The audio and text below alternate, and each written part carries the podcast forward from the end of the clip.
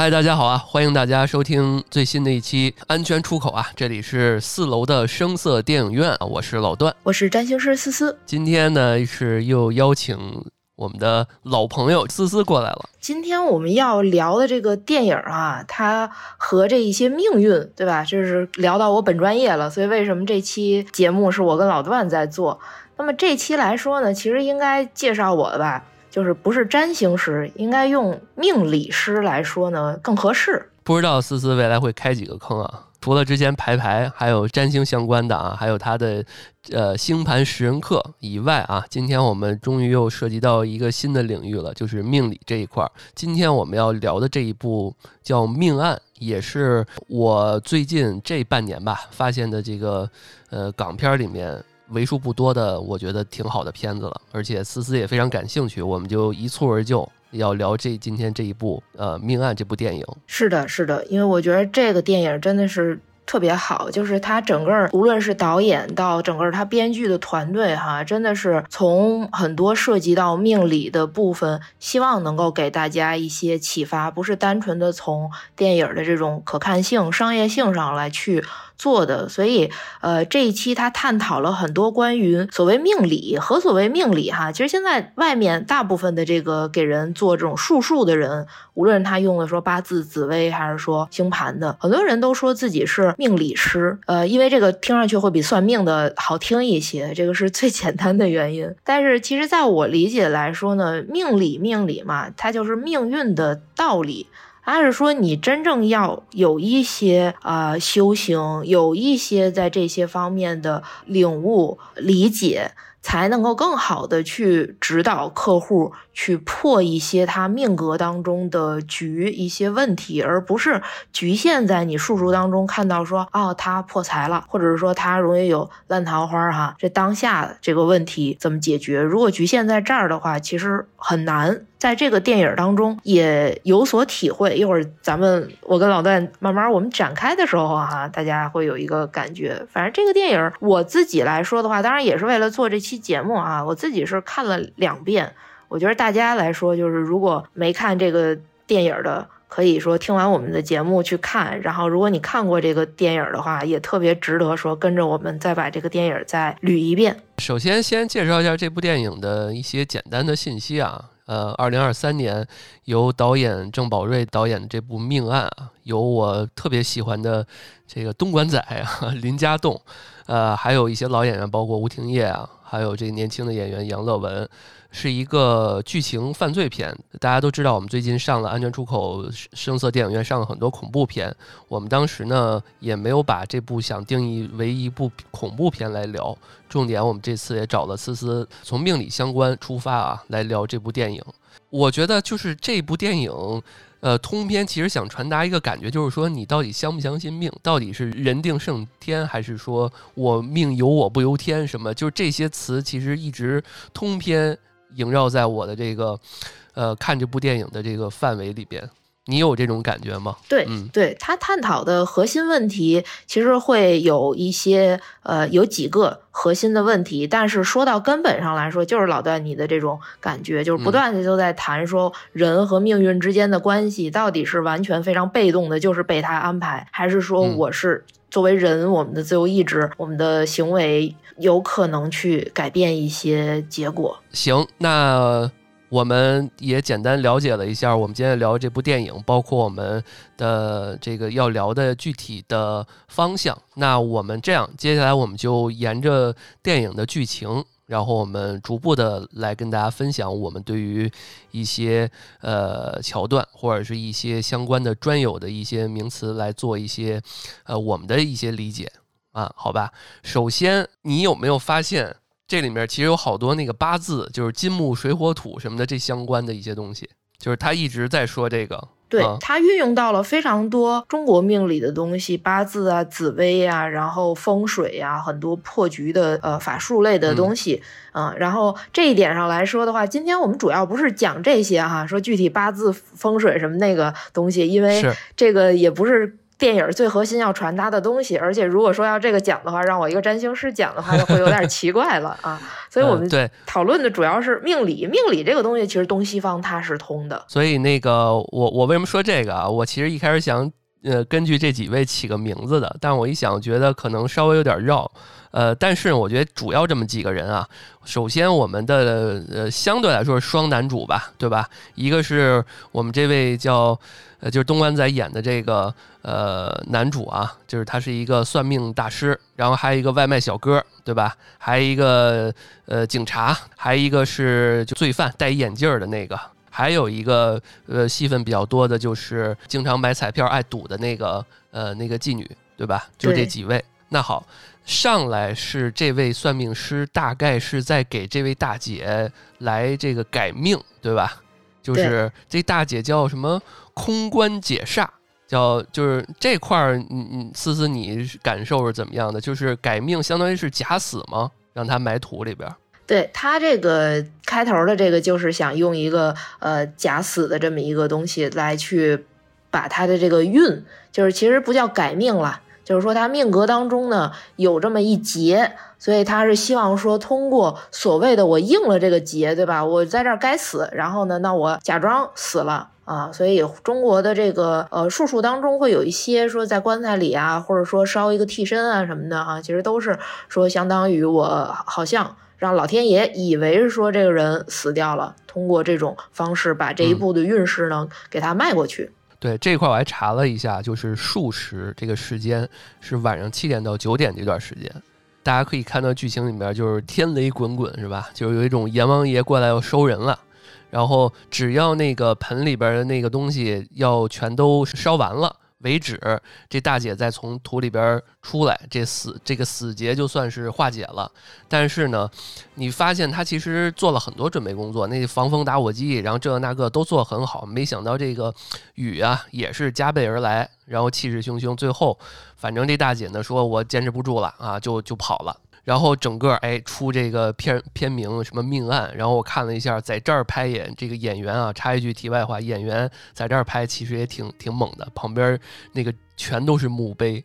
就挺恐怖的，上来这个氛围拉得很好，所以在这个环节，等于一开始他就用一个非常强的一个戏剧冲突，因为马上那个美美姐嘛，她从那个土里跑出来之后，她就回家，回家之后就是被那个杀手三下五除二的就杀死了。对对对，嗯，其实明显感觉一开始其实给这位算命的这位呃主人公啊，其实定了一个大概的基调。他其实你能感觉出来，他是希望他是一直在跟天作作对的，他想试一试人定胜天的滋味。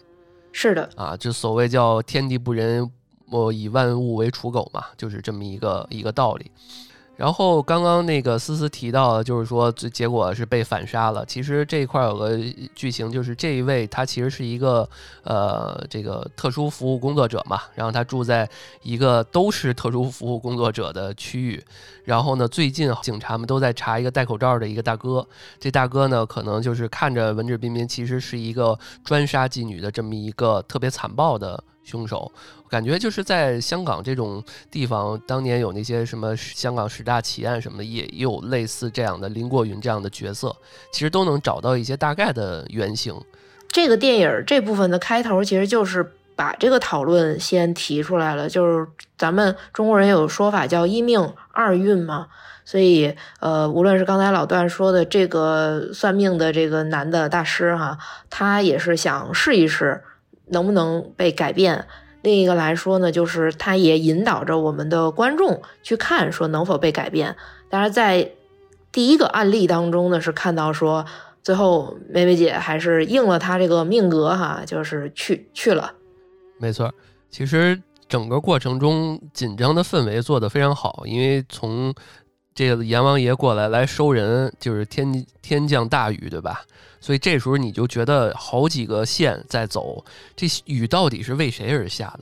到底是说命里有死劫的这个美美姐，还是说这个戴眼镜的这这大哥？因为这戴眼镜大哥一出来，发现只要有这个水的声音，他瞬间就激发了他那个想杀人的，他马上就想杀人，戴上口罩就就要杀人。然后还是说我们要待会儿要说的这重点要说这个外卖员。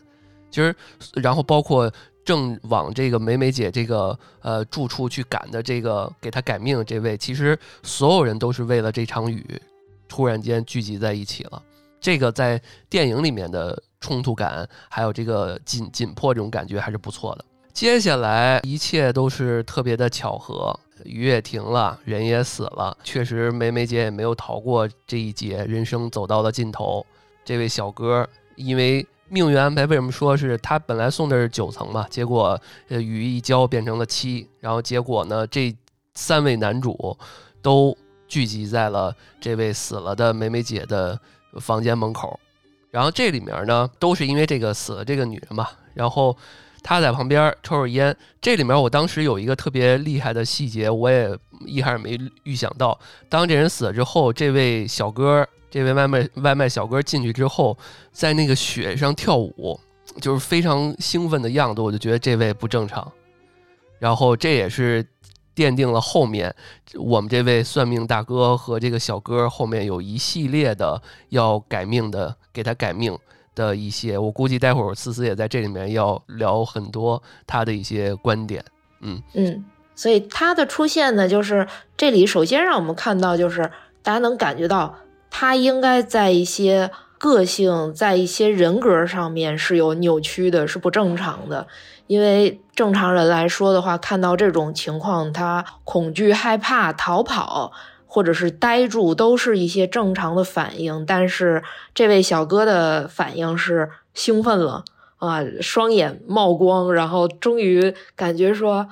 那个那个东西好像是他一直很喜欢的东西，所以那个他为什么在那个血上去跳，就好像是小孩儿很小的小孩子，他们刚看到下雨很兴奋，对吧？所以他就会跳到水坑里头。这个这个男的他就是这个状态，所以就已经给让大家引出来说，哎，这里是不是出现了一个个性人格有问题的人？也就引出来了，说因为他是主角嘛，对吧？后面在他身上发生的很多问题，是不是和他的这些个性啊、人格啊啊有着密不可分的关系？然后接下来的剧情就是这杀人魔就往就是跑嘛，对吧？然后呃，警察也在追。我们其实边看这个剧情，就边感觉到整个这个色调都是脏脏的，因为。之前我又想插一句，就是这位郑宝瑞，他之前演的那个也是东莞仔和最近这几年比较火的刘亚瑟那个拍的黑白片叫《智齿》，我觉得思思，如果你没看，你也可以推荐你去看看，就是那片子拍起来也是脏脏的那种感觉，就是让你觉得不特别压抑的这种感觉。然后这种警笛声啊，红蓝的那种灯啊什么的，呃，覆盖了整个的街区。就是这里面留了一小扣，就是凶手在跑的时候，他把那凶器藏在了那个一个面馆的后面。这也是后面有一个大概会留了这么一个扣。然后刚刚思思也提到，就是说，呃，因为这期不是我们重点要聊这个五行什么八卦啊，我还特意查了一下，把这几位专门按金木水火土，就刚刚你说不正常那个，他是是金。然后呢，我们这位东莞仔是这个木，然后那个是水，这个大家都知道，他遇遇到水他就不行了。然后火就是特别冲的这个，就是这警察。然后这土呢，就是为了这彩票一直攥着这守财奴的这个特殊服务行业者。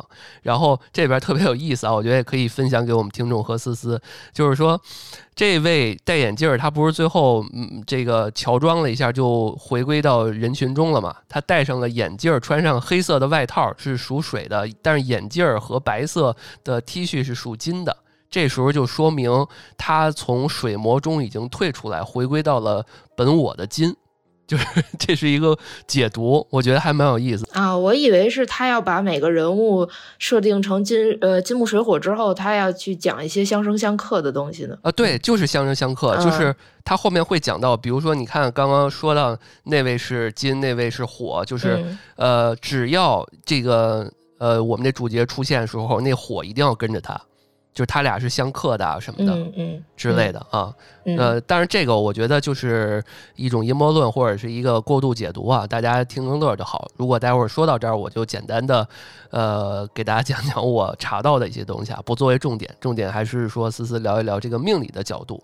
然后之后啊，我们顺着说，就是相当于把这个外卖小哥和我们的这个改命的算命这位东莞仔哈带到警局，大概了解了一个情况，然后这里面透出一个信息，就是说外卖小哥一直跟这个警察是认识的，他们也算是老相识了。之前他就因为虐猫，对吧？虐待动物就觉得这人不正常，所以就特一直在特殊关注他，就是这么。然后正好呢，男主就发现这个呃，他还用那个龟壳给他挂呃算了一卦，呃，大概就是说叫坎卦。说的是说这坎其实是代表着凶险和受困，然后说我这挺准的，你前边我已经呃这个死了一个，他没听我话，这次呢你一定要听我的，然后想让他呃帮他改改命，结果他也不管，他就走了，就是这么一个过程。之后呢，我就知道其实男主和就这两位男主未来肯定还是会见面的。这位外卖小哥回到家之后，然后他听到外面有猫叫。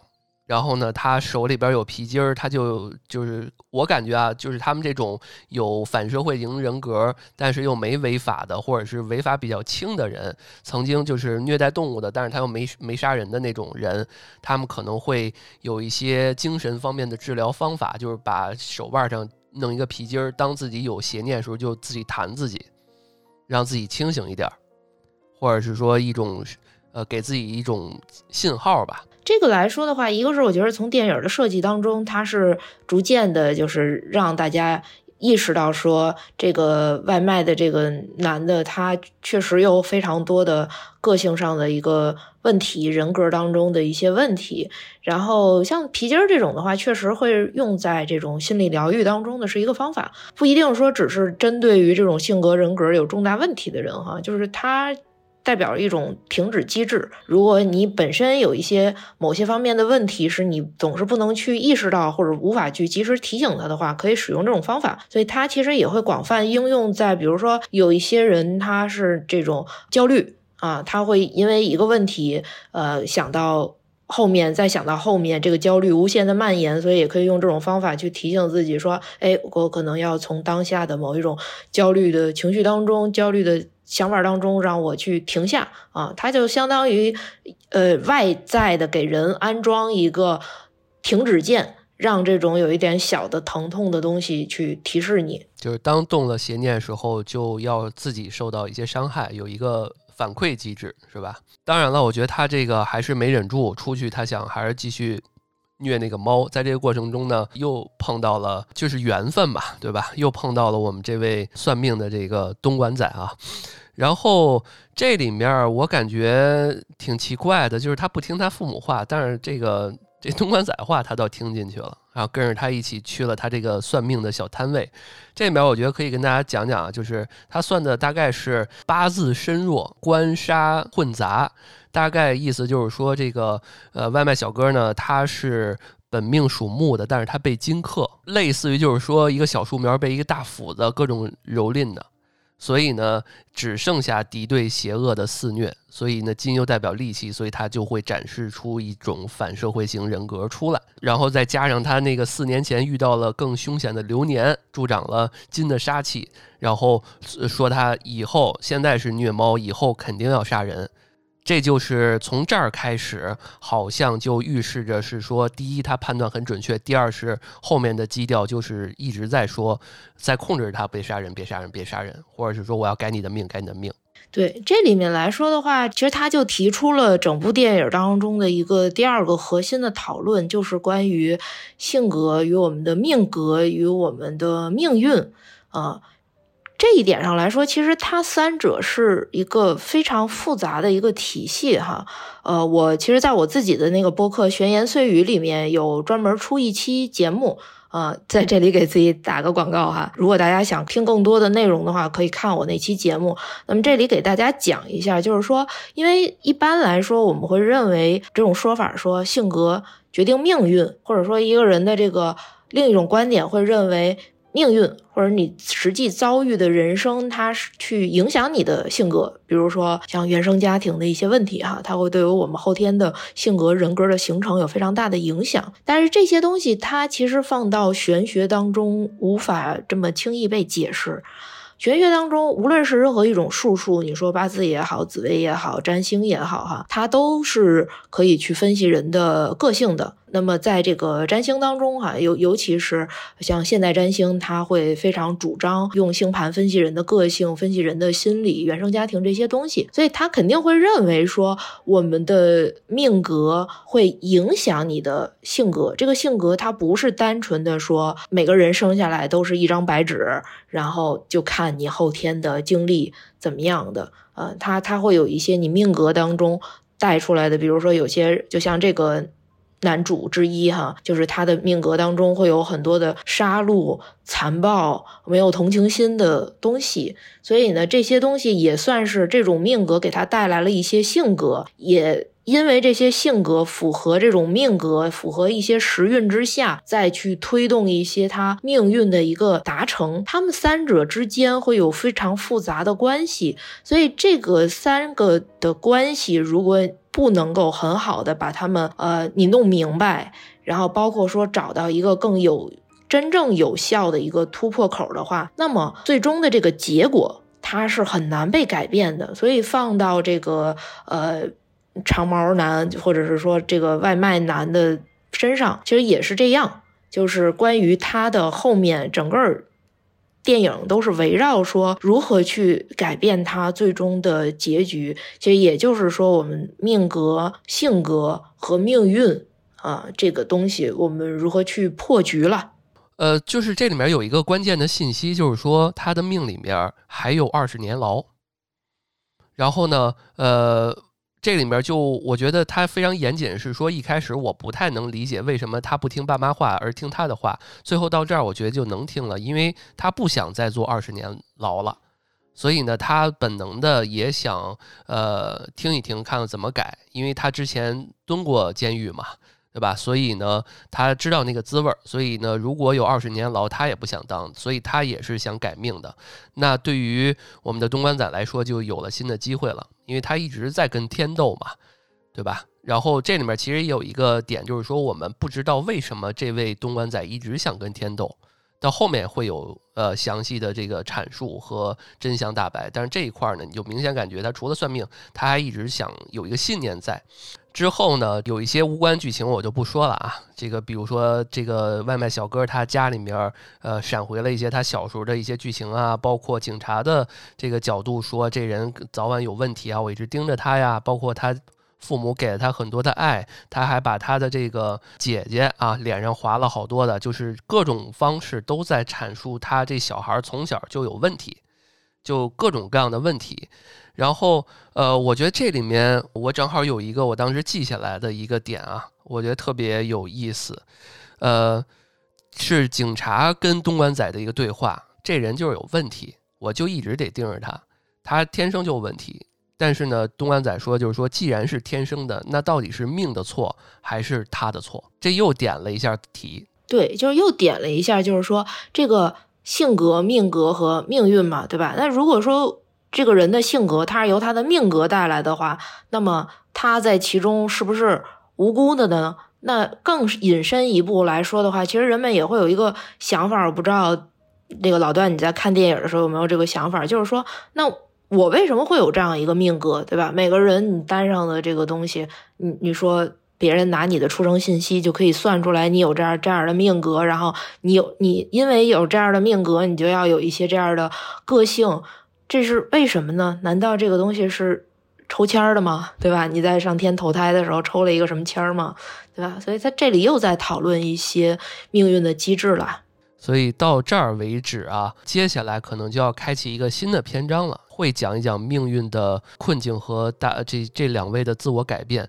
我们的东关仔为了帮助外卖小哥改命，进行了一系列的风水的布局，但是也遭遇了各种各样的困境和打击。他你就明显感觉这个东关仔一直有他的信仰，但是呢，也有一些呃，从某种意义上来救了他，但是也害了他。然后这里面有好多好多的纠结。包括他自己的这个自私、胆小而放弃了幸福，然后呢，他觉得他的所有的付出都白费了，然后各种各样的问题。那我们就逐一说啊。这里面其实大家，因为我们风水这一块我们不是专业的，我们也不用太去呃讲太多啊，比如说这个说他八字喜水要忌火，然后这门前的红色要什么拿掉，改成了小粉灯儿，什么这个你要什么叫什么三合水局，你要加什么猴子生金，什么老鼠子水，然后这等等等摆这些东西啊，我觉得大家想看这种仪式感的，我觉得这些点都可以看一看，包括他老抽烟，说你得忌火，对吧？这个刚刚也提到警察属火，所以呢，他老盯着你也是合理的，等等等等。然后呢，这个呃阳宅看完了，还得去看看阴宅，说是祖坟怎么样。然后呢，说你这祖坟不错呀，啊，这个山环水抱的旺子孙啊。但是呢，发现那个树根入关了，就是这就子孙就大凶啊。这其实都非常，我觉得好理解，稍微了解一点的，像我这种稍微了解一点点的，我都知道。然后这里面呢，就呃讲了一个剧情，就是在看这过程中呢，看到两位熟悉老人，当然这熟悉老人就是他已故的前女友呃的父母，会有一段段的故事。我觉得这可能刚我也提到了，是他之之前因为呃认为自己的命的问题，然后胆小而丧失了这么一段美好的幸福的关系。这个可能不是主要的剧情，我们就不用过多的去说了。思思，你对于这一段他那什么阴宅、阳宅这个看风水这一块，你有什么想补充的吗？这一块简单可以聊聊哈。这个比较有意思是说，因为我身边其实是有做风水的朋友的，然后我们也在一些实际的案例当中哈，有遇到过这样的情况，就是比如说本身来找我看事儿的人。呃，那么他也除了找我正常看这些他命格啊运势的东西之外，那么他比如那段时间他会涉及到要买房子，或者说呃其实其实是他已经买好了，然后想看一下这个房子的风水的情况，然后所以我就介绍到这边风水的朋友，然后最后发现说，哎，他那个房子是由于风水的问题是不利婚姻。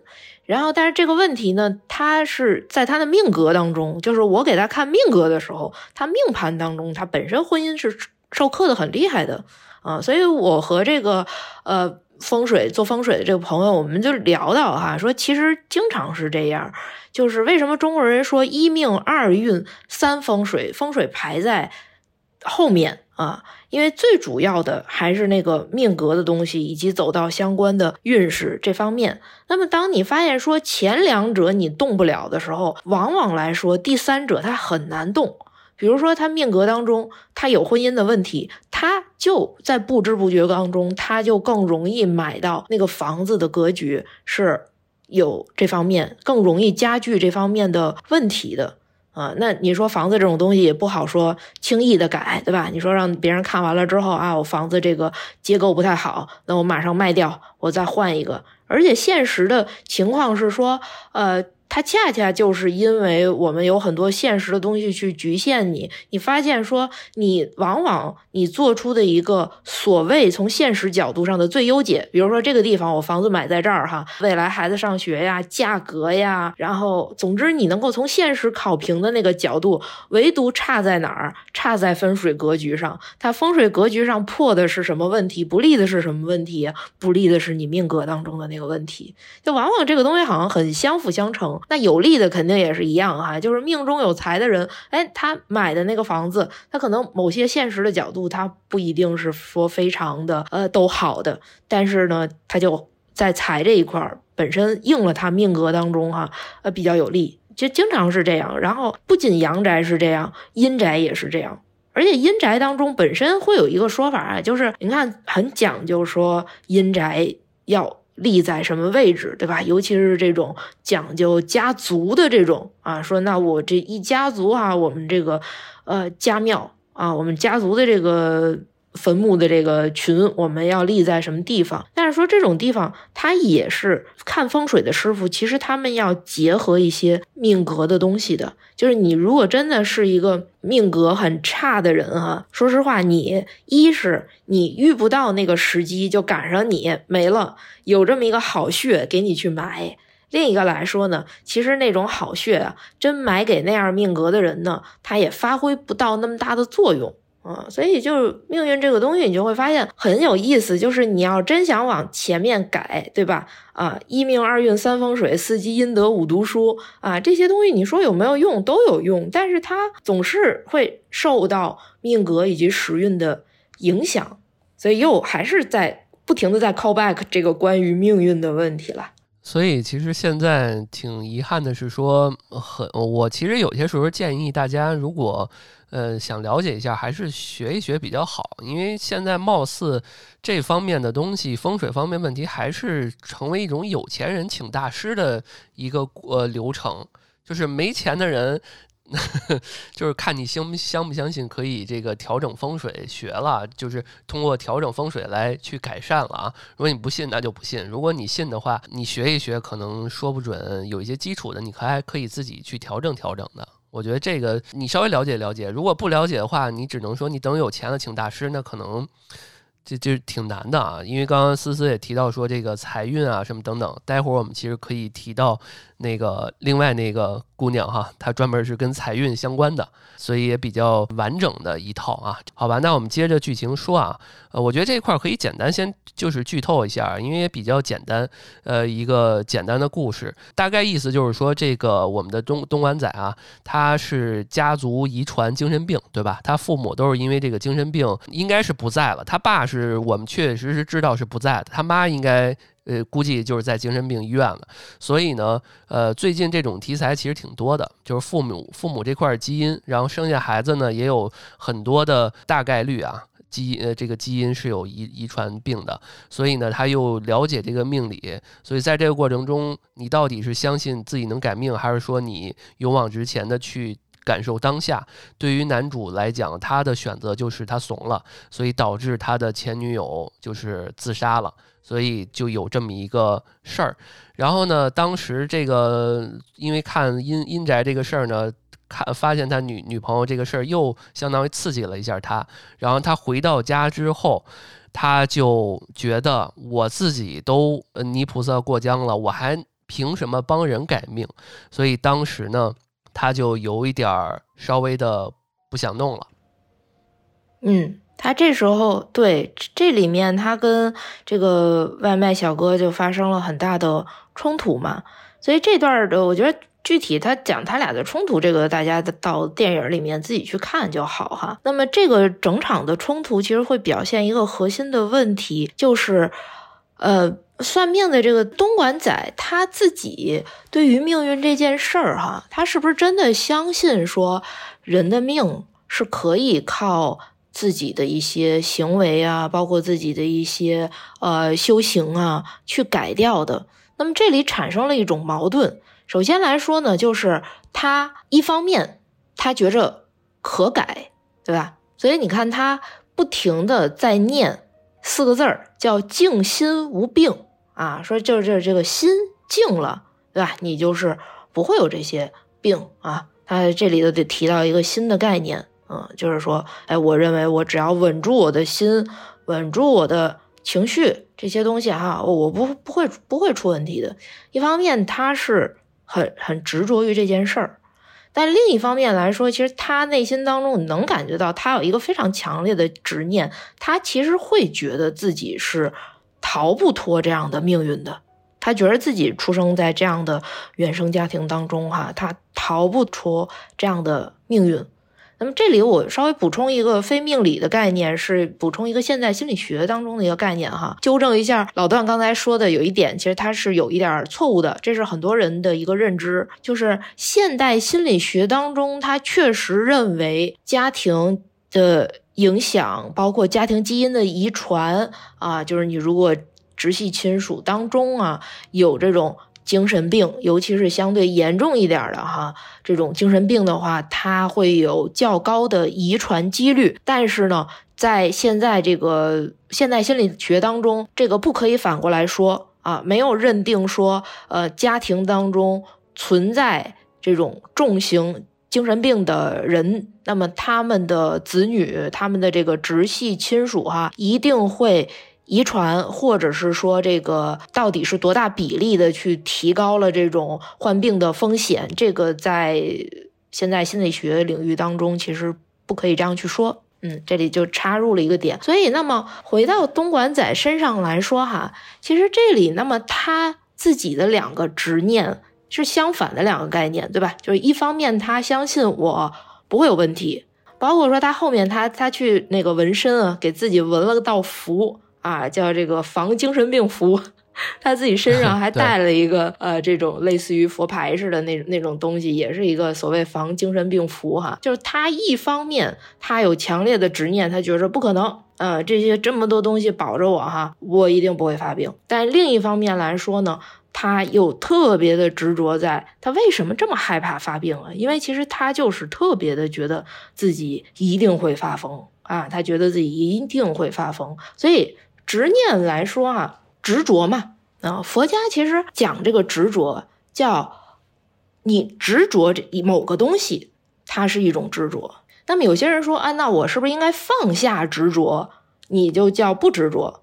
但是佛家其实他有讲说，你如果执着在放下执着这件事儿，它也是一种执着。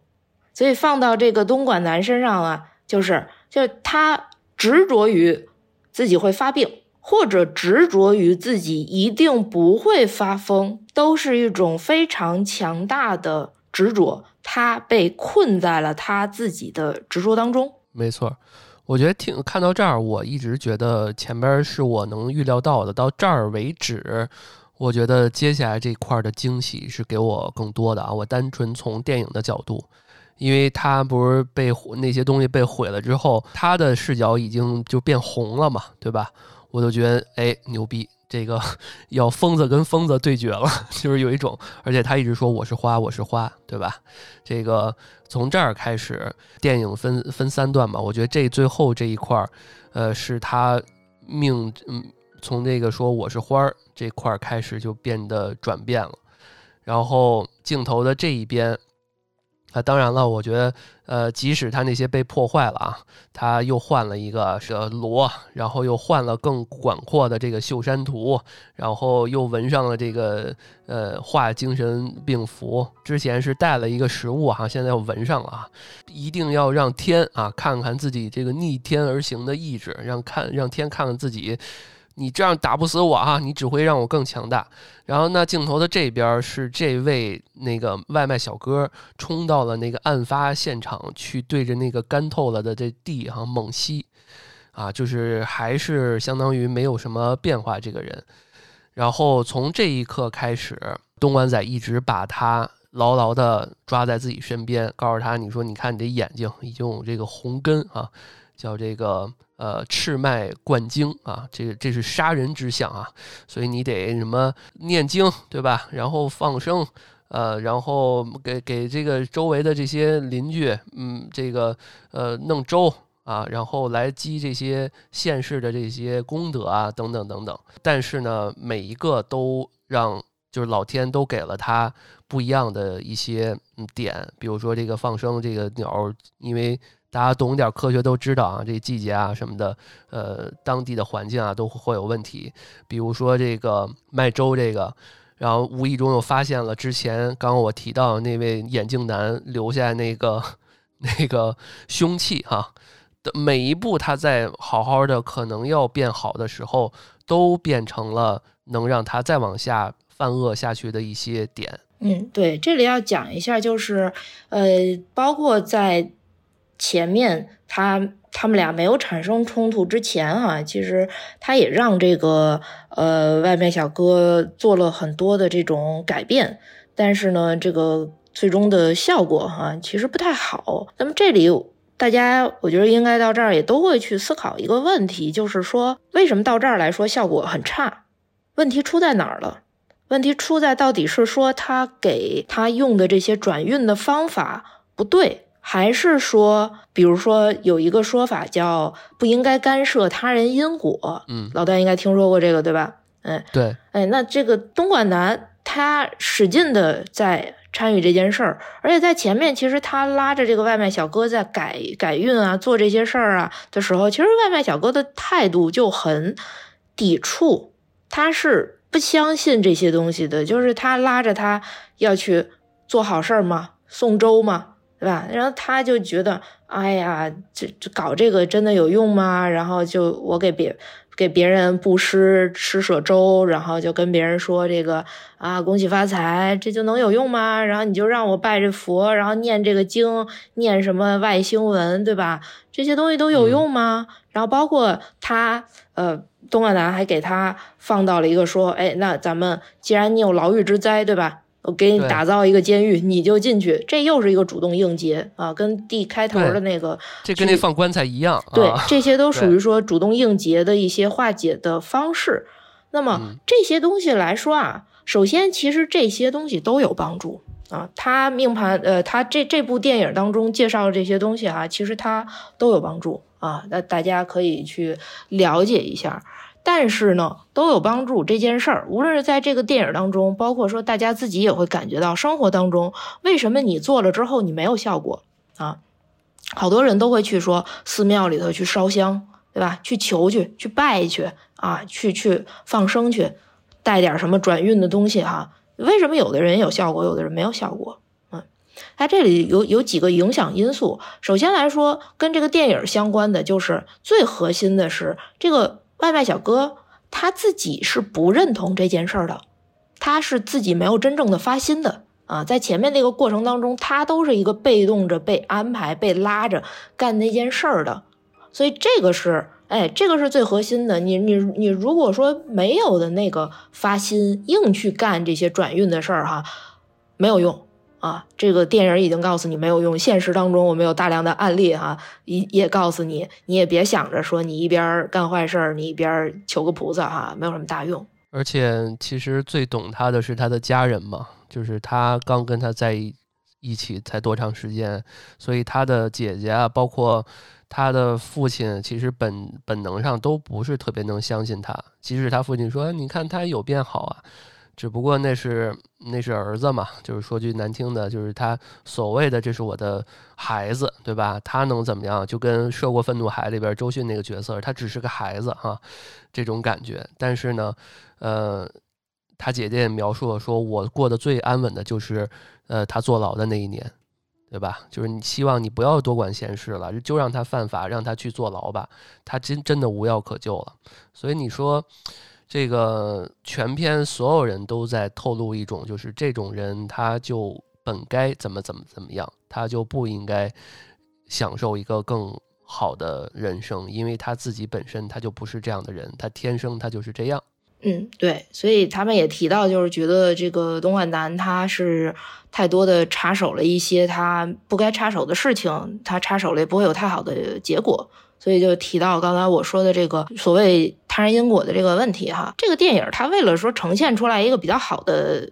这个戏剧的冲突，他肯定是说把非常多的巧合、非常多的矛盾啊，对，放到了一起。但是现实当中的话，呃，其实不会发生这样的事情，就是呃，一个人找你，如果找任何的命理的师傅去看出来你人生当中有任何大事儿，然后你并没有非常强烈的要求说你一定要帮我把这个解决这个问题，然后命理师傅拉着你说不行，呃，我我我不能放弃你哈，这个在现实当中肯定是不存在的。啊，因为这个确实，一个是说，在从事这个行业当中的话，也也没有这样的相关的要求，说我们要去这样去拉一些人，除非说你们主动的去找到相关的人去解决问题啊，他是出于这种解决问题的态度，他确实是。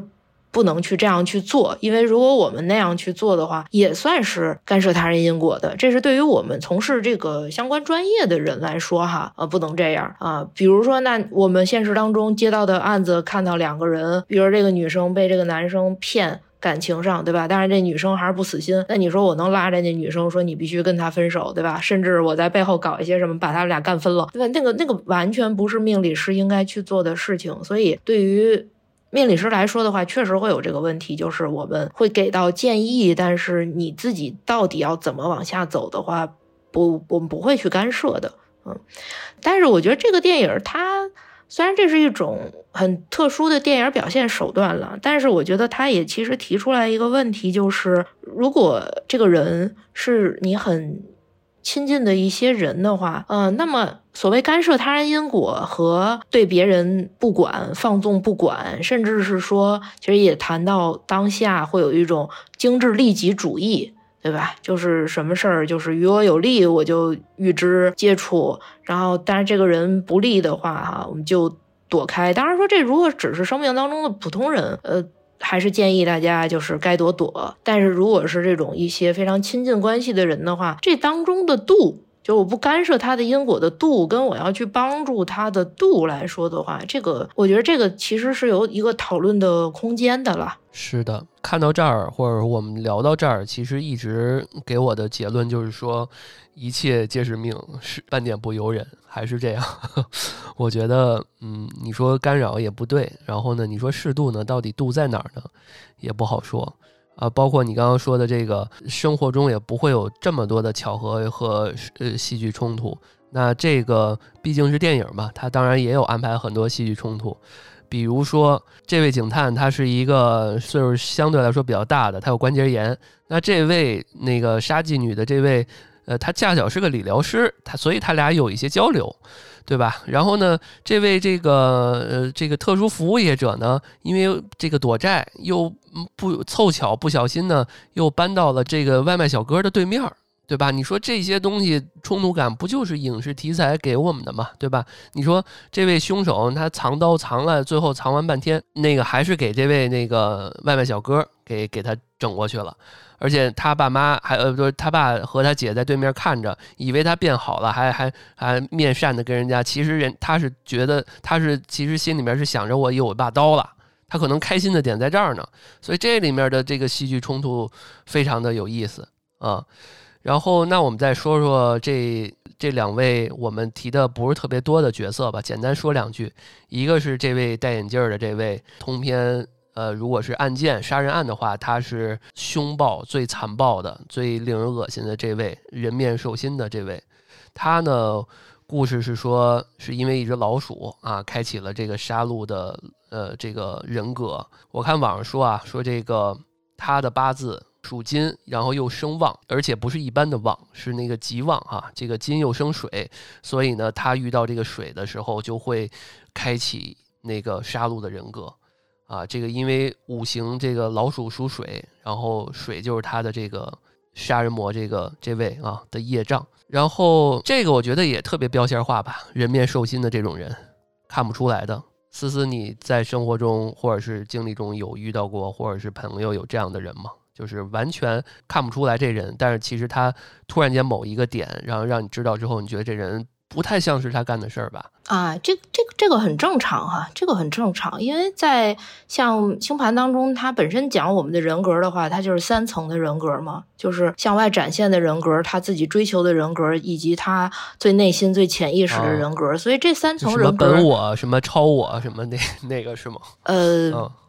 跟心理学那个东西会有相似之处了，但是不不不完全做对应了。所以就是说，这个人向外展现出来的那个东西，跟他最内心、最潜意识层面的东西，他有那种很强的矛盾性，那个都很正常。是，我觉得这种人其实挺可怕的。或者说，我们做了这么多案件，或者看了那么多影视题材，其实往往那种脸上挂着凶相的人，倒没那么可怕。越是这种藏得很深，可能他干了一个特别简单的。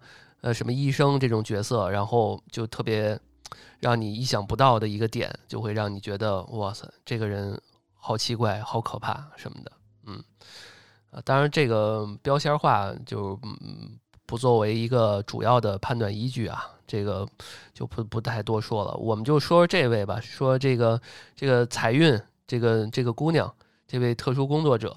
呃，正好我觉得这个咱们的，因为搬到对面了嘛，搬到这个外卖小哥对面了，所以他们也有一些交流。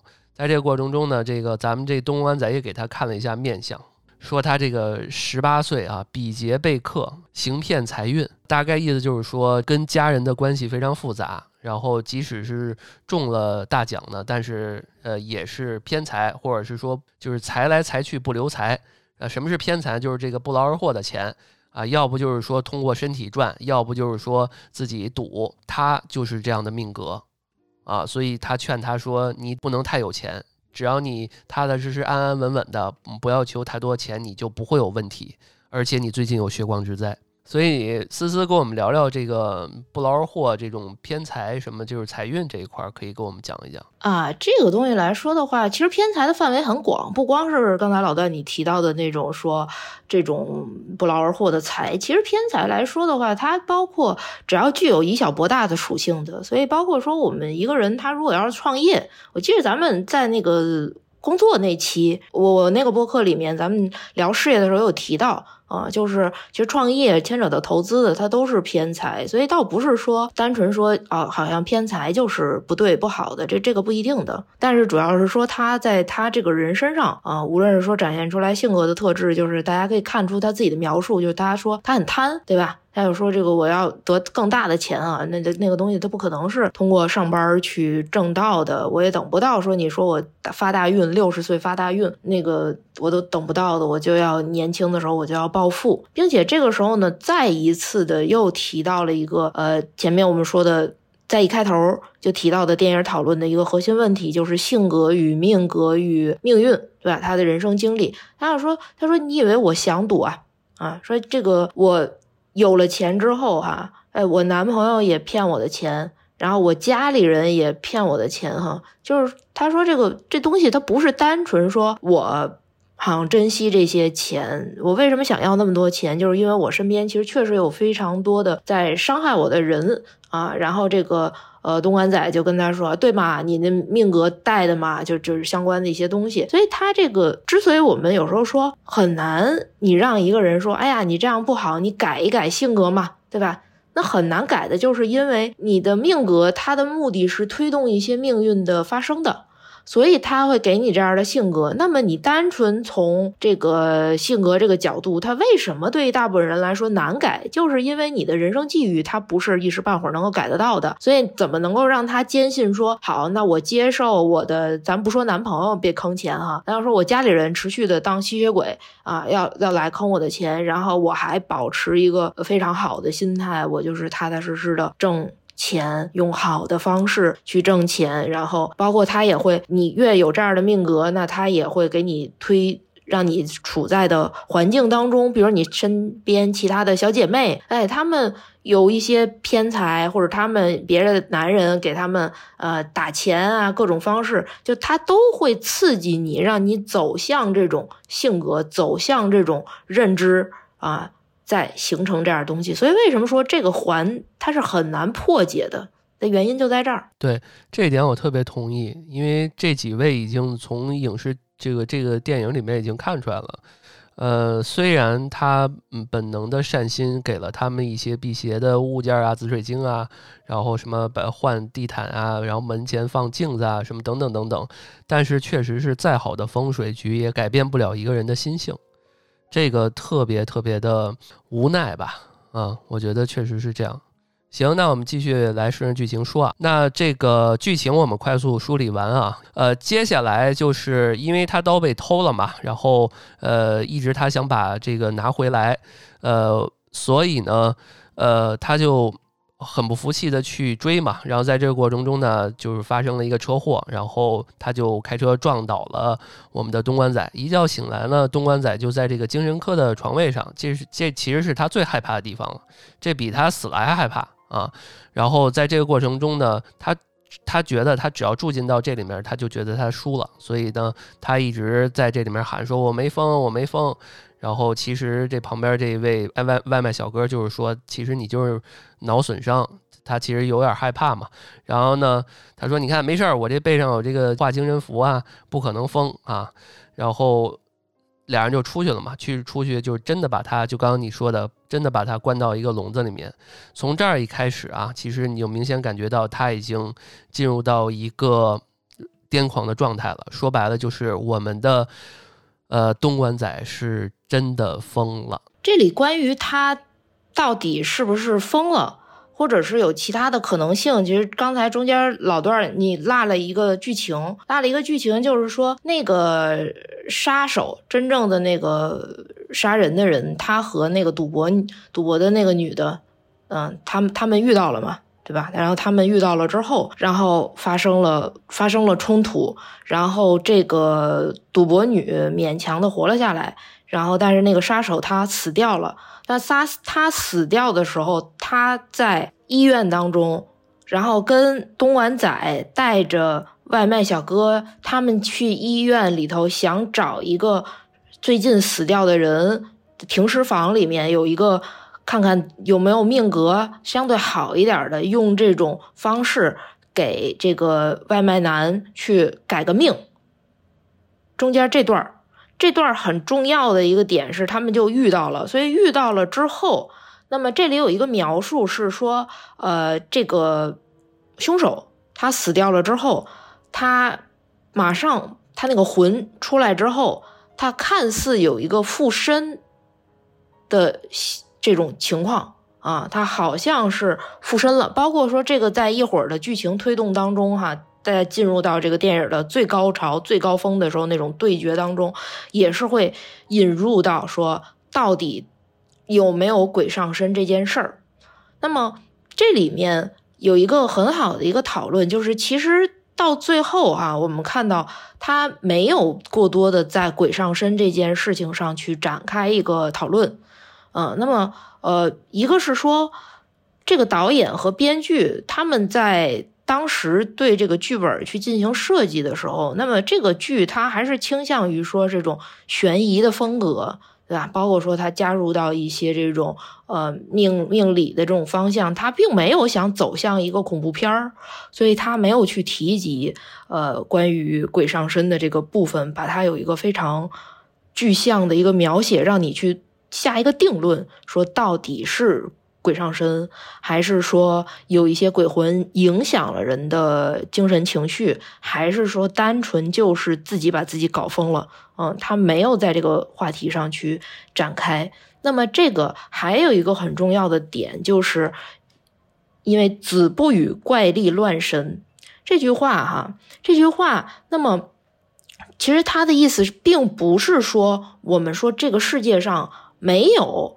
鬼啊神呐这些乱七八糟这个东西，但是说不与怪力乱神，就是你不要平时呢总是念念叨叨啊这些东西，它是。对于普通人有着非常大意义的，就除非你是从事相关的行业，你必须要跟这个东西打交道，否则来说的话，其实我们是不建议说大部分的普通人，你天天的琢磨着说，哎呀鬼呀怪呀这东西，然后你自己出点什么问题，你就琢磨着，哎呦是不是我碰见鬼了啊？我是不是这个遇见什么妖精，遇见什么？就这些乱七八糟的东西哈，它它其实对人是大部分普通人来说，其实是没有什么好处的。他这一块儿，我也是吸引我的一点，就是他没有把这个当做一个纯恐怖片儿。比如说，他真的把鬼魂就是具象化，说哎，夸一下附在那人身上，我可能觉得这就没劲了。就是你通篇演了三分之，呃五分之三了，五分之四了，然后你突然间到后面你给我来一个鬼进去了，让我就觉得特别的扫兴，对吧？因为他重点不是想说这个。呃，鬼的这个层面，重点还是想说有案件，有这个命，呃，有改命，有风水，什么有这个算命先生这些这个层面。所以呢，呃，在这个过程中呢，其实几位主演呢相继也都有了不同的走向。这个首先彩这个拿着彩票，这个跟眼镜男。互相这个他被杀了，然后他还拿着守守财奴，他还拿着这个彩票，结果他也是没扛过去。然后我们这位凶手呢，其实也走了，所以这两位下线。然后在这一块呢，我们的男主这两位呢，其实也分别就刚刚像思思说的，在医院里面，呃，鬼附身也好，还是说怎么样也好，结果呢也是俩人分兵分两路了，因为。东莞仔呢，是他后背被一个液体灼伤了，然后在这儿清理，然后那位呢就出去了，然后在这过程中，好像看一个女警官的车上有一个凶器，然后正好呢他又来来劲儿了哈，然后他就把那个东西又拿到手，因为他一直呃无论是命还是说怎么样，他一直是想杀人，就是在这一块儿，我觉得呃可能是我。没理解到很深刻啊！我就在想，他为什么这时候他回家睡觉或者待一会儿不好？为什么特别执着，必须要去杀人？而且他杀的人特别准确，因为一开始他还以为这人要杀他对面那个不正当服务者呢，结果他其实还是要杀他一直以来跟他作对的这一位警察，所以就让我觉得稍稍的有点儿嗯奇怪啊。当然我不知道思思你怎么看啊？就是是不是有点过于的给他安在这个警察这个身上？呃，对，我觉得这个时间就是说，他一定要去杀这个警察的话，那肯定是他出于剧本设计怎样更精巧，对吧？还到这三个人身上之间彼此的一个拉扯，并且来说呢，他们三个人其实代表着说，首先这个呃外卖小哥他是一种呃不好的命格，他不仅会害了自己，他会害了别人。然后警察就代表着说现实的制约，然后那个嗯。东莞仔就代表着说这种一种玄学，或者说一种所谓的神的一种力量，对吧？在看说到底是用我们现实的法律去压抑这种制这个制裁这种人，但是现实的法律去制裁这种人有一个问题是说，一定是他已经出问题了，你才能制裁他，对吧？他已经杀了人了，造成了实质性的伤害了，你才能去逮捕他。啊，你不可能说因为他人格扭曲，你去逮捕他啊，所以这个是现实层面的一个呃问题。那么诉诸于玄学的东西，就是说我们有没有可能让一切坏事不发生？让他还不要走到现实的那个法律的那个层面，因为如果一旦触碰法律，那一定是最底线的东西了。所以我觉得一定要把这个精巧的设计放在这三个人身上。所以是为什么他要去杀警察？那么至于说老段疑惑的那个问题，就是他怎么到这个时机的话，则是说这个东西就是运，对吧？就还是回到我们一开始说的这个东西，一命二运。那么你的命格当中的东西，它也一定是推动到某个时运之下。他会有更强的发生，所以他这个命格他也活了这么长时间了，为什么他以前最多想的就是杀小动物和伤害人？为什么到今天他就非杀人不可了啊？然后呢，包括说，比如像有的很多人，就大家都会受运势的影响，就是你比如说你的财运、你的事业运来了，那有些人就会喜欢杠，说，哎呀，你如果说我又有事业运的时候，我就在家躺着，那这天上能够掉钱吗？但实际上是运势推动你，你那事业运、你那财运要来了，你突然就觉着我这么躺着就不行了，哎，我不能这么荒废人生了，我必须站起来创造点价值，我得干点什么。就是托命运运这个东西，它会推动人的行为，会推动人的想法，去让你走向它，无论它是好或者是不好。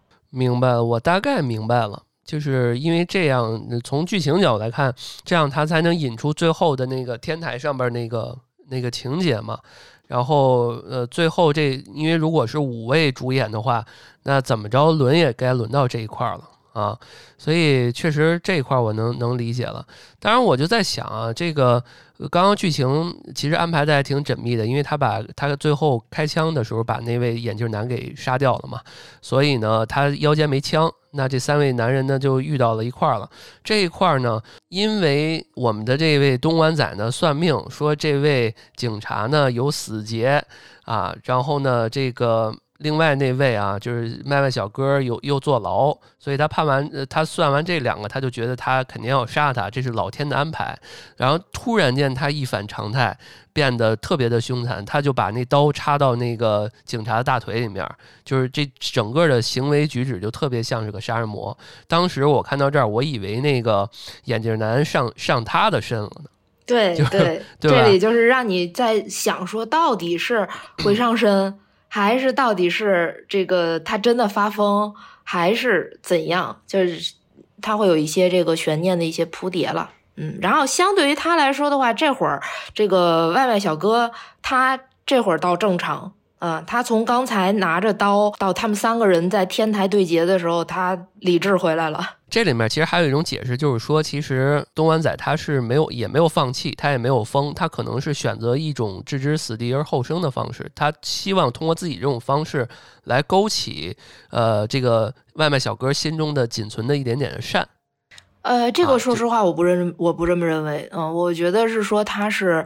他是在跟自己的那个执念，前面我讲的就是他对于自己发疯和我自己一定不要发疯这件事儿，这个执念把他逼疯，就是说，是对，是我我因为我没说完，就是一一方面他觉得激发他善，那如果善不行的话，就就我就怂恿你杀人，就是你看来吧，你就杀吧，对吧？看你到底，咱不玩那种暗杀或者是突袭，我就现在已经把你制服住了，你就杀吧，对吧？所以呢，在这个过程中，我从他的眼神中，我感觉其实他心里有业障，但是他其实也不傻，他其实看得很透，他觉得你你一定你是你疯了，因为他当时说的是你疯了，你你让我去杀人，那我不行啊。然后然后最后那个东安仔说啊，你不杀，那我杀。对吧？就是在这个过程中，然后这时候外卖小哥马连忙就去夺这个刀，说你是一个连花鸟花草鸟兽你都死了都会哭的人，你还敢杀人？然后这时候我是觉得在他的眼神中他是有一点点善念的，因为他知道这位那东莞仔是好人，他不会眼睁睁的看着他去犯法，所以他说你别再演了，没必要了啊，你已经疯了。这个我们已经输了，你根本就改变不了我，我是这么理解的啊。呃，我的理解跟你不太一样的是说，因为在他那个外卖小哥他跑到天台上之前，有一个非常重要的电影的环节，就是他在巷子里面为了躲警察的时候，他手握着凶器，但同时他看到了水坑里面有一只蚂蚁溺水了。然后那只蚂蚁在奋力的挣扎，然后他一直盯着这个蚂蚁，就想看这个蚂蚁到底有没有可能爬到干的地方，还是会它会溺死在这个水坑里面。然后这个蚂蚁在非常奋力的往上爬，就在它已经差一点点就要爬到干的水地面上的时候，这个时候因为刚刚前面下过雨。然后这个时候，房一个房檐上的水滴往下滴落，并且被风吹到了那个蚂蚁的方向，然后正中蚂蚁的身上，就是一个老天爷对这个蚂蚁的精准打击哈！哎，就是它在距离马上到干的地方的时候，就差一点点，因为这一滴水，大家想，这个一滴水对于蚂蚁来说就是非常大的啊，然后马上把它打回到水坑当中。啊！但是这个蚂蚁它又继续往这个干的地方在爬，这里的设计非常非常的打动我，它就体现了一种说生命这个时候都不是提到人，对吧？生命的意志，它在和命运，它在和这个老天爷给他的一些所谓的负面的阻力在做一场抗争，所以这个时候。外卖小哥他也在旁边看着这一切，他想知道说我的命可不可解啊？所以这个时候，我觉得蚂蚁其实是激发了他的一些东西的啊。那么与之对应来说的话呢，他们在天台上，刚才老段讲的那一段东安仔发疯的那个过程当中，他有一句台词啊，我我特别的记了一下哈，他那句台词就是他跟外卖小哥说。你一定要杀人！说我算明白为什么这个老天爷安排了这一切哈，咱们认识什么？到最后，原来就是什么？就是你这个人你是非杀不可的啊！原来我在这儿啊，我不是在拦着你杀人，我是在帮你杀人，所以这个人你肯定是得杀。然后呢，他说了一句台词叫“对抗命运是人类最大的悲剧”。到这个时候，他已经沦为了一个彻底的宿命论的人。大家觉得说，如果当初。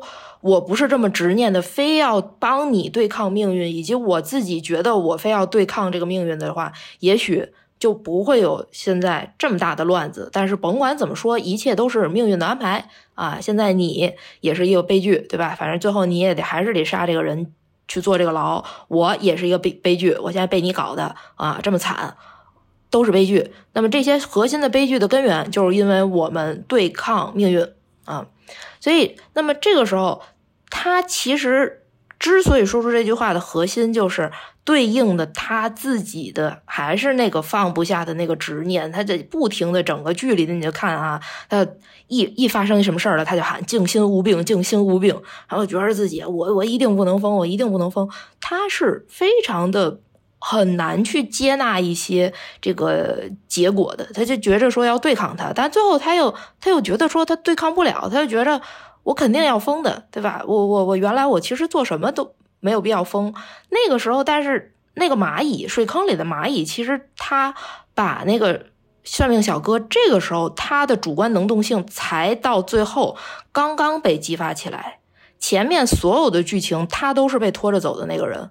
都都是那个被东莞仔说你得改命，你不能这样，你不能这样，然后一直在拖着走。只有在这个时候，他真正意识到说不对，我其实有一线机会的啊！你说的这个让我去听从命运的安排，我今天就把他杀了哈，可能是不对的。我有一线机会救自己。他其实也不是说为了杀人人而杀人，他就是不喜欢被。被困着，就是他感觉一直一生都是被这个事儿困着呢。你看他这个东莞仔也是一辈半辈子都跟这个命抗争，也没赢过，从来没赢过。他知道自己不过是这个命运呃洪流中的一个沙，就跟那个刚我们看那个蚂蚁的那个一样啊，就是明显感觉你跟天斗法只会让自己变得更凄惨，但是为什么还要打这个仗呢？因为他还是想活下去，就是充满希望的活活下去，就哪怕是荆棘啊什么的的峭壁啊，嗯，泥泞啊什么的都想活去。但是其实从这一刻开始，就是都结束了，他所有的这个希望之火都被吹灭了。而且刚刚其实所谓我认为他的那点善念，其实只适用于他心中那个他自己认为的另外一个人格或者是一个知己。就是那种感觉，这个我不知道怎么去形容啊。就是，呃，可能在这个电影里面，我具体台词我记不清了。可能他到后面也是拆解了一下，为什么他在上一个环节的末尾一直在说“我是花，我是花”的这个命题啊。大家可以再去琢磨琢磨这这个点，从认命到不认命，再到最后的认命，对吧？这可能是他经历的几个阶段。他是在跟外卖小哥在搏斗的时候，就一定要把这个警察杀了的时候，他那会儿是认命的。但是最后外卖小哥是把那个刀成功夺下来了。他不是说吗？他说我最讨厌被困着，我也讨厌被命运困着。所以他最后在自己的额头上割了一刀，这也算破了这个杀了人、伤了人嘛，对吧？不是说你命格你这运势推动到你今天一定要伤人嘛？他最后伤人好，OK，我伤到自己身上了啊，这个事儿。过去这个劫应过去了啊，那这个时候天晴了，天晴了。这个时候算命男他终于明白过来了，他终于明白过来了，他明白过来了。所以他这个时候为什么他讲说我是花，我是花，结局是我自己选的，是我自己选的。到最后哈，他一直在念叨这个，包括等他进了精神病院之后，一直就是我自己选的。我给大家讲一下这什么意思哈。就是说，首先我是花是什么意思？我是花讲的是说，你看他先开始养了一个花儿，然后他非常害怕那个花儿受到伤害，但是在他第一次跟这个外卖小哥发生冲突的时候，那个花儿落了，然后他在收拾那个花的时候，他发现花落了之后长出了那个小葫芦，所以这个时候就牵扯到了说因与果，很多事情它要有一个开始。然后他要有一个相应的一个结果的，那么所以那个结果对应了算命男到最后他喊的那句话是我自己选的，是我自己选的是什么意思？就是说最后这个发疯的结果哈，其实是我自己选的。呃，我的这里我自己选的是什么呀？就是我其实是接纳他的啊，我的那个心，我是花，我是哪个呀？是心，我的心，我的心是花。它变化，对吧？它刚开始萌芽，它可以开，它又落，它在结果，最后结出来那个果是我自己选的。所以这部分它讲的是什么意思哈？它讲的是说，他先开始一直很抵触自己发生这件事儿，他觉得发疯对于他来说是一个最差的结果，他的心不能接纳的一个结果。但是呢，他在整个的过程当中，他。意识到说，原来我的发疯跟我一直帮这个人有关系啊，这是过程。但是到最后，他看到说到最后，他帮的这个外卖小哥，其实他没杀人，对吧？他到最后，他其实真的帮到他了。那么换一个角度，大家有没有想过？发疯这件事情，如果他你现在感觉到他是一个疯人，对吧？但是有时候很多影视作品当中，大家都会看到一种精妙的处理，就是疯的人说出来的话，他有时候更是真理，还是清醒的人说出的话更是真理？有时候是不一定的。你有时候看一些神经病他说出来的话，你会觉得特别有人生哲理。大家看一些那个纪录片儿啊，那个精神病院的那个纪录片儿，然后有的人在那弹幕当中就会说：“我觉得他没病，我有病，把我把我关进去，他是哲人。”哎，其实这是一种艺术处理，就是他借着一个疯人之口，所以他讲说，如果他的发疯能够改变一个要杀人的人的命格，让他这个人本来应该去，因为。任何宗教都会认为杀人是非常大的业报的，很不好的，那不是一个小事儿。那么他以他的发疯带来了这样的一个结果的话，这是一功德无量的事儿。他救了可能不止一条人命，这个结果是什么？这个结果是他自己选的。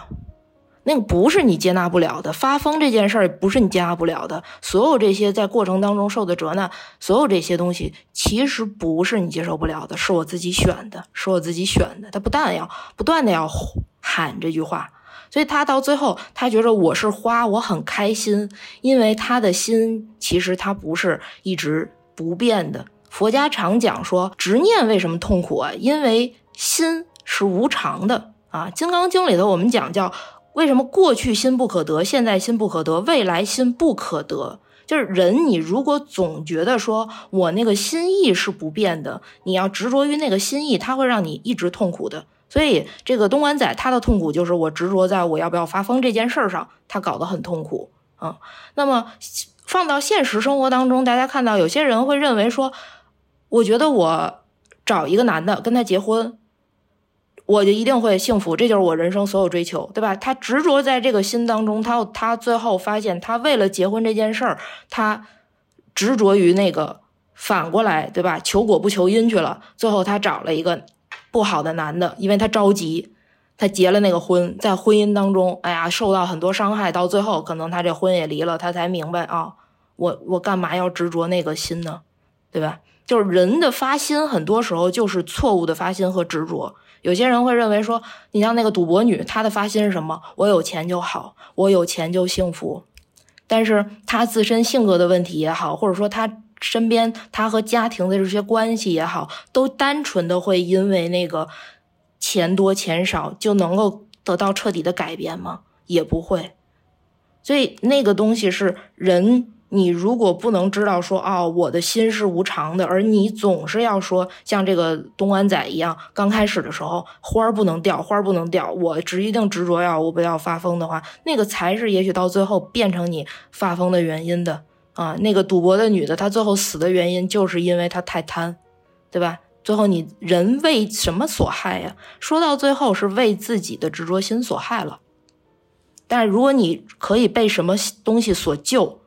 那也可以是因为你放下了那种执着心所救，这个就是其实基本上到这儿，这个电影已经讲完了。他想呈现的一个从命理层面的解读哈，其实就是一个这样的东西了。其实我都觉得到最后，呃嗯，他放下了这个刀，不是说他就是划脸上、划脑门上，他不是说他真的改过自新，他他可能看到了一个更高的。维度或者更大的一个主宰者的感觉，你看，你判我杀人入狱，对吧？那我就偏要逆天而为，然后就跟这个渺小的这个这个蚂蚁一样，对吧？他逃出了命运的小水坑，他自由了吗？其实他没有，他可能是暂时，呃，还没有看到呃别的边界的大水坑而已。所以就给我的感觉是这样的啊，而且他一直在强调他那什么人人。人陈年是吧？什么什么那那一天我忘了具体是哪一天了。说这这个八字的人其实应该是特好的人。然后我还看了一下，就是这八字的人那个那个大师啊，那个王阳明也是这个八字啊。这我还查了一下，我觉得还挺挺有趣的这一点。而且刚我觉得思思说那一点也挺对的，就是他最后其实说的那个呃那句话。一切皆是命，半点不由人。其实最后后半句是什么呀？后半句是万般皆是心，然后点点皆由人吧。啊，是这么一句话啊。其实也是最后升华了一下。呃，我我大概看一下，呃，其实呃是可以这么理解吧，就是相当于他用自己发疯的方式帮他度过了一劫，发疯也好，没发疯也好，帮他度过一劫，帮他化解了。那未来还有没有更多的？那可能还是要看他自己，但是呢，要看他具体是怎么样一个心性，怎么样一个呃心来去看待未来生活，然后最后就不一样了，就是相当于你的命运还是掌握在你自己手里。就刚刚你一直在说的选择、选择、选择的问题。对，所以如果命是注定的，就是我觉得可以问几个问题啊，比如说，如果命是注定的话，那算命其实有什么意义呢？我们占星有啥意义呢？如果可以改命，那为什么说这世界上有这么多悲剧还会上演？所以这也是比较有趣的，或者是说看完这电影，我想一直在思考的一些点。对，首先来说，这个电影还是最终我看有那个。评论说，导演和编剧其实对于那个结局写了好几版，然后最终是写了一个比较积极正面的一个版本哈。最后这个外卖小哥迎着太阳而走过去，象征着说一种很积极的一个变化。但是我觉得这里头也呈现了一个开放式的一个结局，因为在神经病院当中，东莞仔依然在那儿算，但是他是空手在那儿算。你看哈，他在那儿说这个那个，其实他什么都没有。所以这里我觉得他有一点开放结局的意思，就是他已经疯了。所以他未来对于这个外卖小哥说：“你再过几年，你又有一个劫，又要出什么事儿？”他算的是对的还是错的？这个不好说，不知道。然后以及说呢，在某种命运之下，再往后的人生是怎么样的？我觉得其实这个是有一些开放的意味在的，但是他会给了一些更好的意向。所以放到我们的人生当中，我觉得就是最后我们围绕电影。从一开始提出的几个核心的讨论的问题，也是老段问到的这些东西，就是首先关于说我们人是否可以去改变命运。从我自己来说的话，因为我是信佛的嘛，嗯，我皈依佛教有十年的时间，包括说在占星当中，其实占星现在的很多流派也都在，因为他们其实确实会发现说，哎，好像现代的人。跟古代是有不一样的，无论是说我们主观的能动性上会很强了啊，以及是说呢，这个现代的科技啊、医学的发展，比如说过去可能我们论命格，这个人到这儿肯定是死了啊，但是呢，现在的医学其实可以让他撑过去。你说他死了吗？他心止停，心脏停跳了，但是他又重新被救回来了，对吧？那这个你说怎么算啊？所以他肯定是我们真的很多的。大家不是我一个人说啊，很多的大家他发现了说，我们人他绝对有改命的这个机遇的啊，所以呢，才引发了这个电影。而且就像老段问的，如果说人。真的完全是我们说是那种彻彻底底的宿命论哈，就是你人生当中所有的事儿都已经被注定了，恨不得你今天早上出门先迈左脚，先迈右脚，这当中都有一些原因，都有一些宿命的东西的话，那如果真的是这样，确实没必要算了，对吧？就是你你算了还何必呢？给自己弄一个不开心啊！我告诉你，明年对吧不好，嗯，那那那你你还不如不知道呢，开开心心的出事儿就出事儿吧。对吧？就这这个，首先是说，所有呃，无论是愿意去找人看的，或者是说，有些人之所以不愿意找人看，其实不愿意找人看的人心里有两种不同。有一种人的心理是，他是其实是完全的宿命论者，他会觉得说，我要知道了之后啊，我就我我就提前知道了结局了，我会痛苦啊，那我还不如不知道结局，我就甘愿的爱怎么安排我怎么安排我吧。然后还有一种人呢，就是彻底的，就是说我不相信，对吧？我完全觉得那个东西是靠跟我个人的行为，或者说你如果跟他提运气，他觉得啊，我相信这世界上有运气这件事儿啊，但是你我不相信说有命运这件事儿啊，所以所以大家其实对这些问题上，他有很多的不同的想法。那么。我们之所以相信说我们有机会去做出一些的改变，是因为在于，其实就像最后那个电影里头，我们其实还是看到蚂蚁爬出了水坑。我觉得那个意义在于说，它当下爬出水坑就是一种胜利。其实我们不用去讨论说它到后面它还会不会遇到新的水坑，因为就像人一样，那咱们所有人到最后都要死的呀。对吧？你你挣多少钱，你反正到最后都要死的。你如果说非要以那个东西你要去较劲的话，那人活着，那其实就陷入到一种巨大的无意无意义感了。反正怎么样都要死，怎么样都不是什么好事儿。对吧？但是这个过程当中，其实会给我们留有一些余地的，而那个余地就是我们可以争取的部分。所以命格其实它定的也是这样的一个框架性的东西。比如说，你如果想彻底改变它，你说我从一个这个完全就是。呃，挣工资，挣一个比较辛苦、稍微有一点低的工资，变成说我改命能不能改到这个亿万富翁哈？那说实话，这个真的没有人能帮你这个事儿的啊。那命格，但是如果他看到说，哎，你的生活你是能够达到说中产相对富裕这一块儿，那么你说中产和相对富裕来说的话，它其实也有一个区间，对吧？你说说你是百万富翁，那你是一百万还是九百万？这中间不是也有区间吗？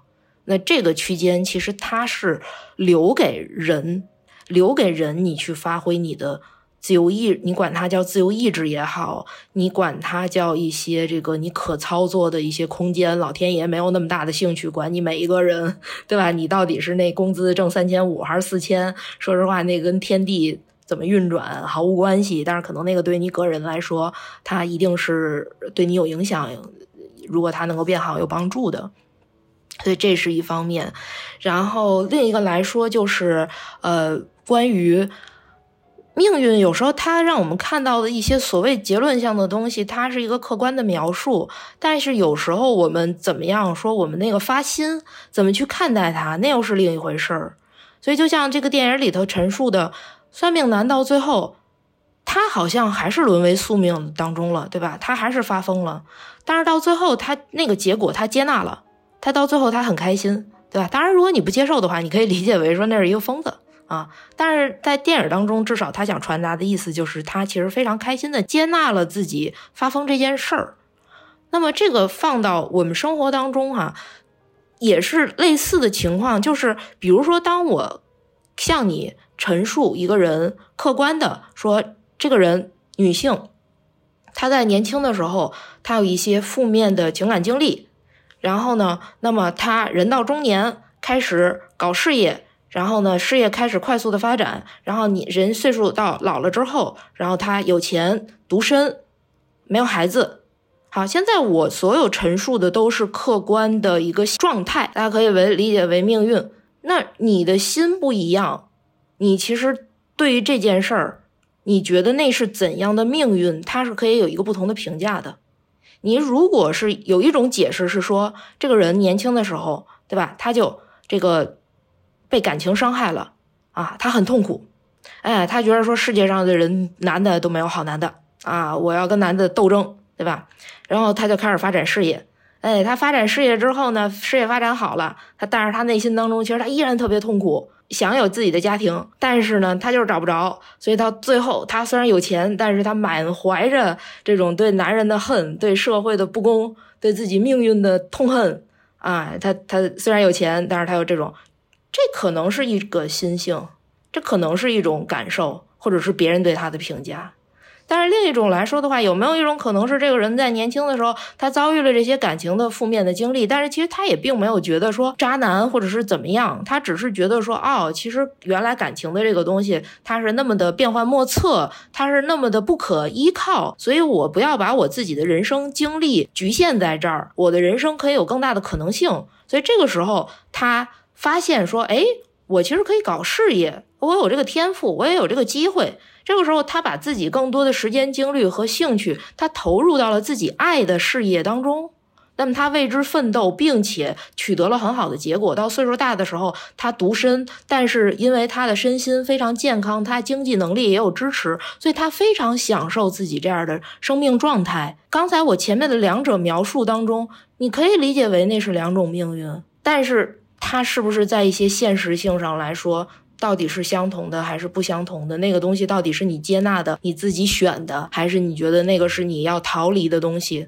那个也是我们人，我们的那个心，我们自己每一个人，我们作为一朵花，你要不要成长的课题？所以，其实听完你这些，我倒是觉得有一些呃改变，对于这个电影有一些桥段的改变。比如说，刚刚我描述的时候说，东安仔是疯了，所以他要烧那些书。对吧？但是我现在听完感觉就是，其实他是接受了这些书，其实都是徒劳，然后他放弃了，他接受现在一切真真实实实实际际发生的一切，可能这个缘缘由上是不同的，就是接受这件事情还是挺重要的。而且我感觉不是命案，是这个接受，就是命案可能更多的是每个人在接受和不接受阶段性接受和不接受一一些事情。对。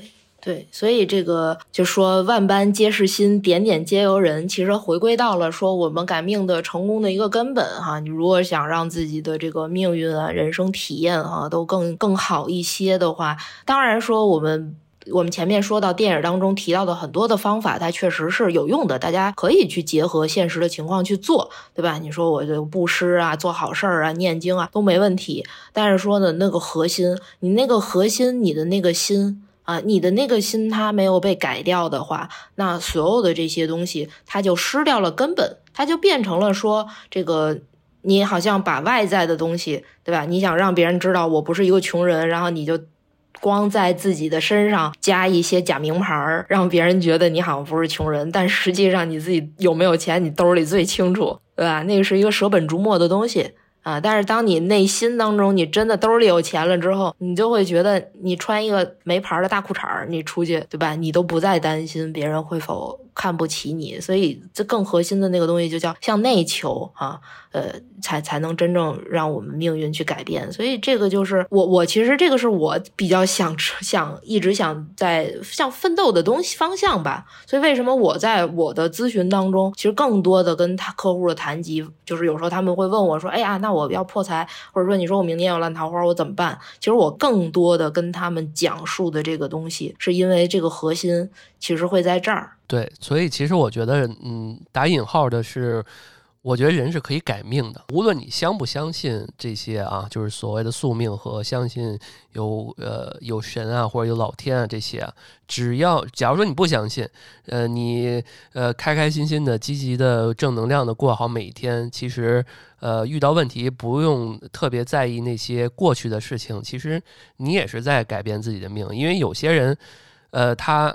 呃，不信命，呃，不信这些东西呢，他遇到一些问题呢，他就执着于之前的一些事情，呃，他突然间有一天意识到了这些这样的方式不行，他要呃忘掉这些，积极的活，积极的生活，积极的呃过好明天、后天，然后更多的未来的每一天，那其实你就是在改自己的命。对吧？我觉得可能更更更多的是这个精神能量。无论你信不信，你信，那你可能用各种各样的方式，呃，这个所谓老天的这些命理的方式，占星也好，疗愈也好，命理也好，用各种各样的方式，你的最终的目的都是，呃，踏踏实实、安安稳稳、开开心心的为为了你的未来来做一些事情的话，其实也是一个积极向上、正能量。你也是在改在改自己的命啊。对吧？所以更多的都是回归到那一点。对，但是就是说回来，就是说这个为什么？这件事儿很难达成哈，说实话，虽然我们在这儿说的很轻松，说啊，你这个我们的发心你变了，对吧？但实际上那个不是说，哎呀，你今天可能看完这个命案这个电影了，或者今天听完我跟老段讲完了之后啊，哎，你可能立马觉得说，哎，我找到这个观点了，你可能明天心态就不一样了，但是可能你后天遇见点事儿，你心态又会回去。为什么说改命很难？而且呢，大家其实也会，我觉得不知道有没有人会这个。根据这个电影看完了之后啊，也会有一个问题疑问，就是关于说，难道这个所谓的坏人啊，这这这个外卖小哥，其实他是可以被定义为一个坏人，对吧？坏种吗？啊，他根儿上是坏的哈。就这个坏人啊，他是不是放下屠刀立地成佛呀？就这么简单啊，对吧？我把刀放下，我立地成佛了，我马上解脱了。你说我今天观念一变，我明天的命运都改了。啊，我再也不用找思思算了哈，命运都改了，是不是这么简单啊？在这里呢，给大家，我觉得也不算泼冷水啊，但是说有一个心理准备是什么呢？就是改命它没有那么容易，坏人你也不用说这个愤恨，说坏人同放下屠刀立地成佛啊，没有那么简单，大家的心念能够。改变，或者你意识到信念要改变，那个是一个种子种下去，但是它成长起来，它需要时间，它成长起来，它需要风霜雨露。那个风霜雨露是什么？是你的业力。它业力是由你过去累世的因形成的果报，它不会因为你今天心念一变，马上它就跟着改。所以，电影当中那个赌博女，她如果没死，她如果没死，她的因为这么一件事儿，他自己心念改了，我以后再也不赌了。我也不当有技术的女人了。他其实还是会在阶段性的遇到这种坑他的人呢，然后纠缠他的家人来要钱啊，那个东西业力其实他还是会来影响你。那么这个时候你能不能够去坚定，它很重要。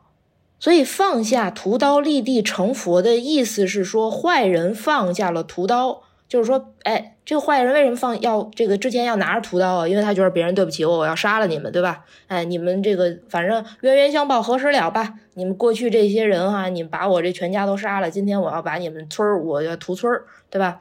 那他是抱着这样一种心念，好，他放下屠刀了，不是说在这一秒他就成佛了，这些事儿都不存在了，而是说这个时候，他不是来屠村的吗？那这一村里的人，所有人拿拿着刀要向他要砍过来，对吧？砍过来，这个时候你在这儿，你这把刀你还能放在这儿？你说我不动，我不杀人，这个因果了结于此，你能不能做得到？如果他这个时候说，对吧？你们冲过来了，去他妈的吧！我把这刀接着拿起来哈，咱们就对着干，那就没有所谓的放下屠刀立地成佛这件事儿。没错，就是在影视题材里边，嗯，往往。坏人是不会，我们广义上认为的坏人是绝对不会放下屠刀。比如说那些和尚啊，说善哉善哉，放下屠刀立成佛。然后那种金庸那些武侠，你下一秒马上就跟不同帮派人那些和尚穿着袈裟跟人干仗了，对，你就没法去看这个这个这些东西。呃，之前有人调侃说这个影视题材里面有一些废话。啊，这个这其实就算是一个，还有那个什么，呃，警察抓小偷，别走，别走，站住什么的，你不可能。谁？你看人成龙大哥从来不喊这句话，所以人家成为大哥了。其他那些警察，对吧？人家基本上都要喊这句话。那说白了，嗯，没用啊。那你说这些东西有啥用啊？嗯，所以这句话其实根本叫什么呀？就是说，你种下了这颗种子，就给你带来了机会。给你带来了改命的机会，这个因你在此种下。但是大家如果真的想改命的话，我们要勤加的去什么呀？这个小种子它想生根，它想发芽，很不容易的。我们要去照顾那颗心，让它生长。东莞仔说的：“我是花，我是花，对吧？你要让它长起来，在长的那个过程当中，哈，坚定的不退转。”那个是很难的，所以说回到我们为什么要修行啊？我们要为什么要修心啊？都是为了让它很好的长成，最后让我们的人生变成一个很好的一个状态了。最后还有一个小的点啊，就是呃，这个外卖小哥他又碰到那个小猫咪，他前面有伤害到，但是没有杀死那颗小猫咪，他向那个小猫咪道歉。他这个时候是真心的，他说了一句“长命百岁”啊。这里要给大家讲一下哈，这叫什么？叫忏悔。忏悔真的是有用的，对于我们拔除过往的业力来说，忏悔是真的有用的。而但这个忏悔不是前面小哥在表面上做好事儿，祝你发财，祝你发财，不是，而是当你真真意识到自己在某件事儿上，或者是自己。在某个事情上有一些负面业力的时候，你真心的发心去忏悔它，忏悔过去的错，并且我要发心，他也是什么意思？他在忏悔，就是说我以后不会再对你做这样的事儿了，我以后我不会再做这样的事儿了。忏悔有非常好的。功效对于拔除过往的业力哈，所以大家呃前面我们说的所有的方法对吧？如果你生活当中遇见一些事儿的话，大家都可以这个尝试去做，以及呃不要忘记要忏悔。如果你确实有一些可能过去不太好的事情哈，对这一点，我觉得在国外他们有那什么告解啊，还有那个这些围坐一圈那个对吧？这种其实我觉得这种形式还挺适合的。啊，呃，咱们国内应该也有类似于这种样的活动啊，然后什么向大自然道歉啊，这些都是我觉得像思思刚说的，甭管大甭管小，这个道歉啊，什么忏悔啊，这些其实确实很重要。嗯，我现在也活到这个岁数，我也觉得这个事儿挺重要的。对，然后像佛家的话，本身就有这个呃用来忏悔、拔除业力的这种经文，叫八十八佛大忏悔文啊。这个如果大家感兴趣的话，哈，可以去网上搜，然后去诵读这个经文啊，呃，效果还是很好的。那这期节目呢，我们聊的其实也是从电影里面出发啊，然后聊一聊我们对于这个命理啊，包括思思。所描述的这个结合佛教啊，包括他的一些职业相关的一些了解吧，我们深入的讨论了一下，然后也希望我们的听众们在这期节目下方啊多跟我们互动，然后也可以讲讲你的故事。好，那在这期节目，我觉得最后啊，呃，也是通篇一直提到这个万般皆是心，点点皆由人啊，呃，我觉得可以以最后一句话来。呃，收这个尾啊，就是什么是万般皆是心，点点皆由人啊，就是是有人如梦如花，短暂的绽放着辉煌，也有人呢是嚼食苦难，漫长的接受着平凡。好吧，然后那这期节目我们就聊到这儿，也欢迎大家关注呃思思的播客闲言碎语，然后也可以看我们的简介啊，show notes 里面也有思思在 B 站的星盘识人课。欢迎大家去了解关注，好吧？那感谢大家收听这一期的安全出口，那我们下期再见，拜拜，拜拜。